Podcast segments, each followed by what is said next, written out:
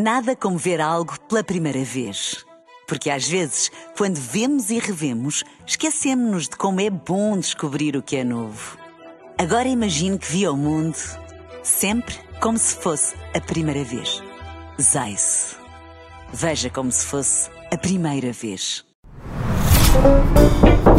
Posso dar-lhe uma palavrinha? E a palavrinha de hoje vem muito a propósito neste mês do Natal. Pera, pera. Não abri a agenda. Ah, que ela vai apontar, ela Espera vai aí, apontar. Já, ser, já já tirou os cadernos? Já. Abra na página Vamos lá. 17. Muito bem. Sim. Dizia eu que esta palavrinha de hoje vem muito a propósito do, de, neste mês de dezembro, porque se trata de algo que todos fazemos muito por estes dias.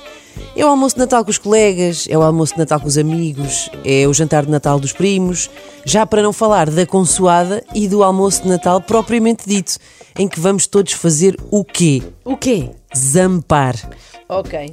zampar de manhã à noite até a nossa última esperança ser uma água com gás. Por aqui já conseguimos perceber o que é, do que é que se trata. Ora, zampar é uma pessoa empanturrar-se à grande. Zampar é comer à bruta, é encher demasiado a barriga, até com uma certa sofreguidão.